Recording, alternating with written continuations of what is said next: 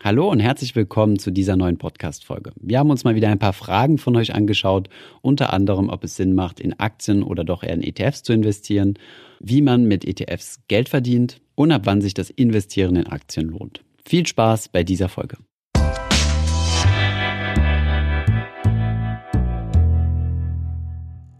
Bevor es weitergeht mit der Folge, noch ein Hinweis in eigener Sache. Du möchtest die Höhe und die Entwicklung deines Gesamtvermögens im Blick behalten, dann schau dir doch mal unser neues Tool, den Finanzfluss Copilot an. Der ist nämlich dann sehr wahrscheinlich genau das Richtige für dich.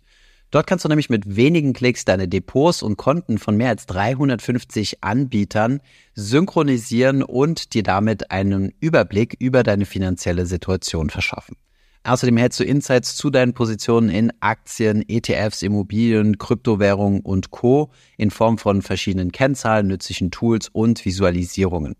Die Free-Version von Finanzlos Copilot ist komplett kostenlos für dich. Du kannst beliebig viele Konten, Depots und so weiter synchronisieren und bald wird es auch eine App dazu geben. Weitere Infos und die Möglichkeit, dich für unseren Vermögenstracker anzumelden, findest du auf finanzlos.de slash Copilot. Und jetzt geht's weiter mit der Folge. Hi, mein Name ist Thomas von Finanzfluss und unsere erste Frage heute kommt von Rainer und er fragt, ob mein Name denn wirklich Thomas von Finanzfluss ist oder ob das nur mein Künstlername ist. Ja, ich denke, ihr könnt es euch sicherlich vorstellen, mein Name ist nicht von Finanzfluss, sondern äh, mein Name ist Thomas und ähm, genau, ich äh, habe den Kanal Finanzfluss mitgegründet, deswegen äh, von Finanzfluss. Ich kann mir vorstellen, dass diese Frage nicht unbedingt ganz ernst gemeint war, von daher legen wir jetzt direkt mit dem Thema los. Unsere erste Frage kommt von Victor und zwar möchte Victor wissen, wann soll man jetzt in Aktien oder in ETFs investieren? Bin jetzt doch etwas verwirrt. Ich vermute, dass die Frage darauf abzielt, zu wissen, ab wann man in Einzelaktien investieren soll oder eher in ETFs. Naja, ich denke mal, das ist auf jeden Fall eine Entscheidung der Anlagestrategie. Man muss halt grundsätzlich erstmal für sich entscheiden, bin ich eher aktiver Anleger, also möchte ich meine Zeit damit verbringen, einzelne Unternehmen zu analysieren und versuchen herauszufinden, wo diese denn nicht marktgerecht ähm, bewertet sind. Das bedeutet, wo ich davon ausgehe, dass Aktien zu billig sind, in Anführungszeichen, und in Zukunft ein Steigerungspotenzial haben. Das ist so der, die, die, ja, die grundsätzliche Idee des aktiven Investors. Es gibt dann natürlich noch unterschiedliche andere Arten, wie zum Beispiel das Trading oder Chartanalyse und so weiter. Jedenfalls, ähm, ja, in diesem Bereich aktives Investierens geht es genau darum. Und ETFs fallen meiner Meinung nach eher in den passiven Bereich. Das bedeutet, ich baue mir ein weltweit aufgestelltes passives ETF-Portfolio auf und profitiere damit von der weltweiten, vom weltweiten Wachstum der Weltwirtschaft. Das sind zwei unterschiedliche Anlagestrategien. Das hat jetzt relativ wenig damit zu tun, wann soll ich das eine tun, wann soll ich das andere tun, sondern es ist eigentlich eher so eine Überzeugungssache. Ähm, das eine, das passive Investieren ist wissenschaftlich mehrfach nachgewiesen, dass das ähm, langfristig die höheren Renditen bringt weil es geringere Transaktionskosten hat und weil es sich einfach damit begnügt, in Anführungszeichen den Marktdurchschnitt zu haben, während das aktive Investment natürlich nicht den Marktdurchschnitt bringt, sondern darüber liegen wird oder darunter liegen wird. Der aktive Ansatz ist also ganz klar, den Markt zu schlagen. Ähm, man weiß aber auch aus wissenschaftlichen Studien, dass das in den wenigsten Fällen gelingt. Und zwar in den wenigsten Fällen gelingt das konsekutiv, also über sehr, sehr viele Jahre, sondern immer nur in verschiedenen ja, es kann einmal passieren, es kann zwei, dreimal passieren, aber die Wahrscheinlichkeit, dass es über einen langen Zeitraum jedes Jahr der Markt geschlagen wird, die ist doch relativ gering. Von daher sind das dann auch gleichzeitig die Argumente, vom aktiven Lager ins passive Lager zu wechseln. Aber ja, Viktor, das ist auf jeden Fall deine Entscheidung, wie du das machen möchtest. Man kann natürlich auch beides kombinieren. Also ich habe jetzt schon häufiger von Leuten gehört, die sich ein passives Portfolio aufgebaut haben, gesagt haben, ja, das ist jetzt mein langfristiges Portfolio, das ist für meinen Rentenaufbau, für meinen Vermögensaufbau und so weiter.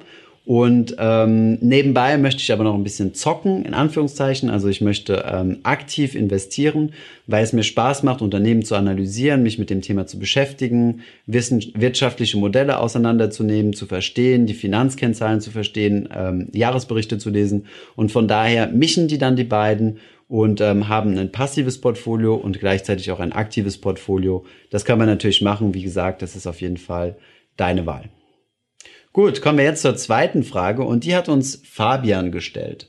Und zwar möchte er wissen, darf ich mal fragen, ab welcher Größenordnung sich das aktive Investieren lohnt? Da ich immer nur höre, dass man bei kleinem Kapital lieber passiv investieren sollte und Einzelaktien erst ab einer Positionsgröße im vier- bis fünfstelligen Bereich Sinn machen würde. Hier kann man eigentlich ganz gut auf der ersten Frage von Victor aufbauen. Und zwar ist es eher eine Einstellungssache beziehungsweise eine strategische Entscheidung, ob ich jetzt aktiv oder passiv investiere. Tatsächlich macht es aber Sinn, wenn ich denn aktiv investiere, das bedeutet in Einzelaktien, sollten tatsächlich die Ordergröße nicht kleiner als 500 Euro, im besten Fall sogar 1000 Euro sein. Das liegt einfach daran, dass bei jedem Kauf ähm, ja Transaktionskosten anfallen. Das heißt, wenn ihr bei eurem Broker jetzt kauft, fällt ein gewisser, ja, eine gewisse Ordergebühr an, die irgendwo zwischen 5 und 10 Euro liegt. Ähm, bei größeren Geldbeträgen kann es natürlich deutlich höher sein, wenn euer Broker einen prozentualen Anteil des, äh, ja, des Kaufvolumens nimmt. Und das bedeutet, wenn ihr jetzt sehr wenig Geld habt, was ihr in Aktien investieren möchtet, sagen wir mal 50 Euro oder 100 Euro, dann macht es relativ wenig Sinn, Einzelaktien zu kaufen, weil die Transaktionskosten sehr hoch sind, zunächst einmal. Und zweitens, ähm, ihr wenig, nur sehr gering diversifizieren könnt. Also wenn euer Depotvolumen unter 5000 Euro ist, dann könnt ihr nur in sehr wenige Aktien investieren. Alles klar, kommen wir zur nächsten Frage. Und die hat uns Andy gestellt. Wie verdiene ich nur mit einem ETF Geld? Indem ich den Cost-Average-Effekt ausnutze und später verkaufe oder indem ich einen ausschüttenden ETF wähle? Okay, das sind jetzt verschiedene, ähm, verschiedene Teilaspekte miteinander vermischt. Gehen wir zuerst mal auf die erste Frage ein, wie verdiene ich mit einem ETF Geld?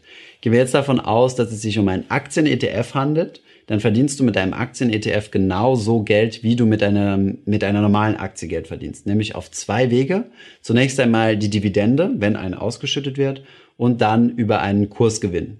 Dieser Kursgewinn ist natürlich nicht garantiert, es kann auch ein Kursverlust sein. Genauso ist die Dividende natürlich nicht äh, garantiert, aber das sind schon mal die zwei Quellen, die zur Verfügung stehen. So verdienst du mit einer Aktie Geld. Bei einem ETF ist es genau dasselbe. Bei einem ETF kannst du dadurch Geld gewinnen, dass dein Kurs steigt. Das ist ja im Endeffekt so die Idee, weswegen man einen ETF kauft. Dass du zu einem gewissen Preis kaufst, nämlich sagen wir mal 100 Euro und zu dem Zeitpunkt, wenn du zum Beispiel meinetwegen in Rente gehst oder wirklich einen langen Zeitraum, ist dieses ETF 200 Euro wert. Das heißt, du hast einen Kursgewinn von 100 Euro je ETF-Anteil gemacht. Mit den Dividenden sieht es beim ETF etwas anders aus. Da gibt es zwei Modelle, nämlich einmal die thesaurierende Version. Das bedeutet, die Unternehmen, die in diesem ETF enthalten sind, also die Aktienunternehmen, schütten ja eine Dividende aus. Die geht dann in den ETF und dann hängt es davon ab, was für ein ETF es ist. Beim Thesaurierenden werden die Dividenden reinvestiert. Das bedeutet, das Geld bleibt im Fonds drin, im ETF und dieser steigt dann an Wert. Oder die zweite Version, die du ja angesprochen hast, ist die sogenannte, ist der sogenannte ausschüttende ETF. Der ETF sammelt also die Dividenden von den ganzen Unternehmen, die sich darin befinden und schütten es dann an dich beziehungsweise an alle anderen Anleger in diesen ETF aus. Das bedeutet, im Endeffekt ist es beim ETF genauso wie bei der Einzelaktie. Du kannst Geld darüber verdienen, dass der Kurs steigt und über die Dividende. Und dann ist dann halt die Frage, ist der ETF ausschüttend, also wird es auf dein Konto überwiesen oder bleibt es im Fondsvermögen und dein Kurs steigt dann nochmal um das etwas mehr, was äh, an Dividende ausgeschüttet wurde. Ich hoffe, das ist einigermaßen verständlich. Kommen wir zur nächsten Frage. Die hat uns Crazy 111 gestellt. Und zwar geht es um das Thema ETF und Wirtschaftskrise. Verändert sich das Portfolio eines ETFs über seine Laufzeit oder sind die beinhalteten Firmen ab seiner Entstehung festgelegt? Falls Firmen herausfallen, werden die Anteile der ETF-Shareholder dann verkauft. Was passiert, wenn viele Unternehmen des ETF wegen einer Wirtschaftskrise in Konkurs gehen und aus dem ETF fallen? Okay, also ja, wenn ich die Frage richtig verstanden habe, geht es um das Thema, ob die Zusammensetzung eines ETFs ähm, von vornherein quasi in Beton gegossen ist, also ob da nichts sich mehr bewegt und ähm, wie das in einer Wirtschaftskrise aussieht, wenn Unternehmen pleite gehen, ob sie dann aus dem ETF rausgenommen werden. Also zunächst einmal muss man sagen, der ETF bildet ja im Endeffekt nichts anderes ab als den entsprechenden Index. Er ist ja ein Indexfonds. Und ähm, von daher müssen wir nochmal einen Schritt weitergehen und gucken, wie sich denn der Index entwickelt. Und tatsächlich verändern sich Indizes auch. Zum Beispiel nehmen wir das einfachste Beispiel in Deutschland, der DAX. Auch hier sind die 30 größten ähm, deutschen Unternehmen nach verschiedenen Kriterien, also nach Marktkapitalisierung und einigen anderen ähm, drin. Und diese 30 Unternehmen verändern sich aber ständig. Das heißt, am unteren Ende der Plätze 29 und 30, da gibt es häufiger ähm, Änderungen. Wenn nämlich der MDAX, also es ist die zweite Börsenliga, wenn man so möchte, also der DAX ist die erste Liga, der MDAX ist die zweite Liga, passiert es häufiger, dass ähm, Unternehmen aus dem MDAX in den DAX aufsteigen und dementsprechend dann auch DAX-Unternehmen in den MDAX absteigen. Wenn ihr jetzt einen ETF gekauft habt, der den DAX abbildet, wird dieser ETF genau dasselbe machen. Nehmen wir jetzt an, der 30. Platz im DAX ähm, steigt ab in die zweite Börsenliga, nämlich in den MDAX, dann wird dieser Wert verkauft in eurem ETF. Also darauf zieht ja deine Frage ab. Ja, diese Anteile werden dann verkauft und es werden die neuen Anteile aus dem ehemaligen MDAX Erstling quasi gekauft und ähm, ja, der letzte DAX wird somit ersetzt. In einer Situation einer Finanzkrise wäre das dann genau derselbe Fall, wenn es viele Unternehmen aus der ersten Börsenliga gibt oder egal aus welchem Index, ähm, die dann aus diesem Index herausfliegen, würden diese Werte dann einfach radikal verkauft werden und ähm, ja durch ein neuen äh, durch ein neues Unternehmen ersetzt werden. Kommen wir zu den letzten beiden Fragen. Florian hat uns gefragt, was haltet ihr von REIT? Also Real Estate Investment Trust. Ganz kurz für diejenigen, die nicht wissen, was ein REIT, ein Real Estate Investment Trust ist. Im Endeffekt ist es eine Verwaltungsgesellschaft von Immobilien, also ein Unternehmen, das in Immobilien investiert und diese dann auch verwaltet und ähm, ja gewissen gesetzlichen Rahmenbedingungen entspricht. Zum Beispiel gibt es eine Mindestausschüttungsquote, die an die Aktionäre ausgeschüttet werden. Meiner Meinung nach ein wirklich interessantes Vehikel und auch sehr transparent. Und die letzte Frage hat Nick uns gestellt. Kann man dir auch irgendwo privat Fragen über eure Mailadresse stellen? Ähm, ja, also grundsätzlich haben wir eine Mailadresse, die findet ihr auch in der Kanalbeschreibung. Allerdings bekommen wir da mittlerweile ziemlich viele Mails, die wir leider auch nicht mehr personalisiert beantworten können. Von daher haben wir unsere Facebook-Community erstellt. Dort ähm, wurden schon sehr, sehr viele Fragen beantwortet. Da würde ich auf jeden Fall jedem empfehlen, der irgendwie Fragen hat, beizutreten und die Fragen in die Community zu schreiben. Wir haben auch schon einige Profis drin, die die Fragen super gut beantworten können weil wir schaffen es leider zeitlich einfach nicht mehr, alle Fragen zu beantworten, auch nicht mehr alle Kommentare. Von daher würde ich dir auf jeden Fall empfehlen, wenn du irgendwelche Fragen hast, dann komm in unsere Community. Den Link, wie, wie immer, äh, gibt es auch unten in der Videobeschreibung. Ich hoffe, diese Podcast-Folge hat dir gefallen. Wenn ja, dann zöger doch nicht in deinem Umfeld bei deinen Freunden und Bekannten von diesem Podcast zu sprechen und wenn du auf iTunes bist, dann lass uns doch gerne eine Bewertung da und einen Kommentar, denn das hilft uns, mehr Menschen zu erreichen und für das Thema finanzielle Bildung zu begeistern. Wie immer findest du in den Show Notes und in der Beschreibung zu dieser Podcast-Folge alle wichtigen Verlinkungen. Vielen Dank fürs Zuhören und hoffentlich bis zum nächsten Mal.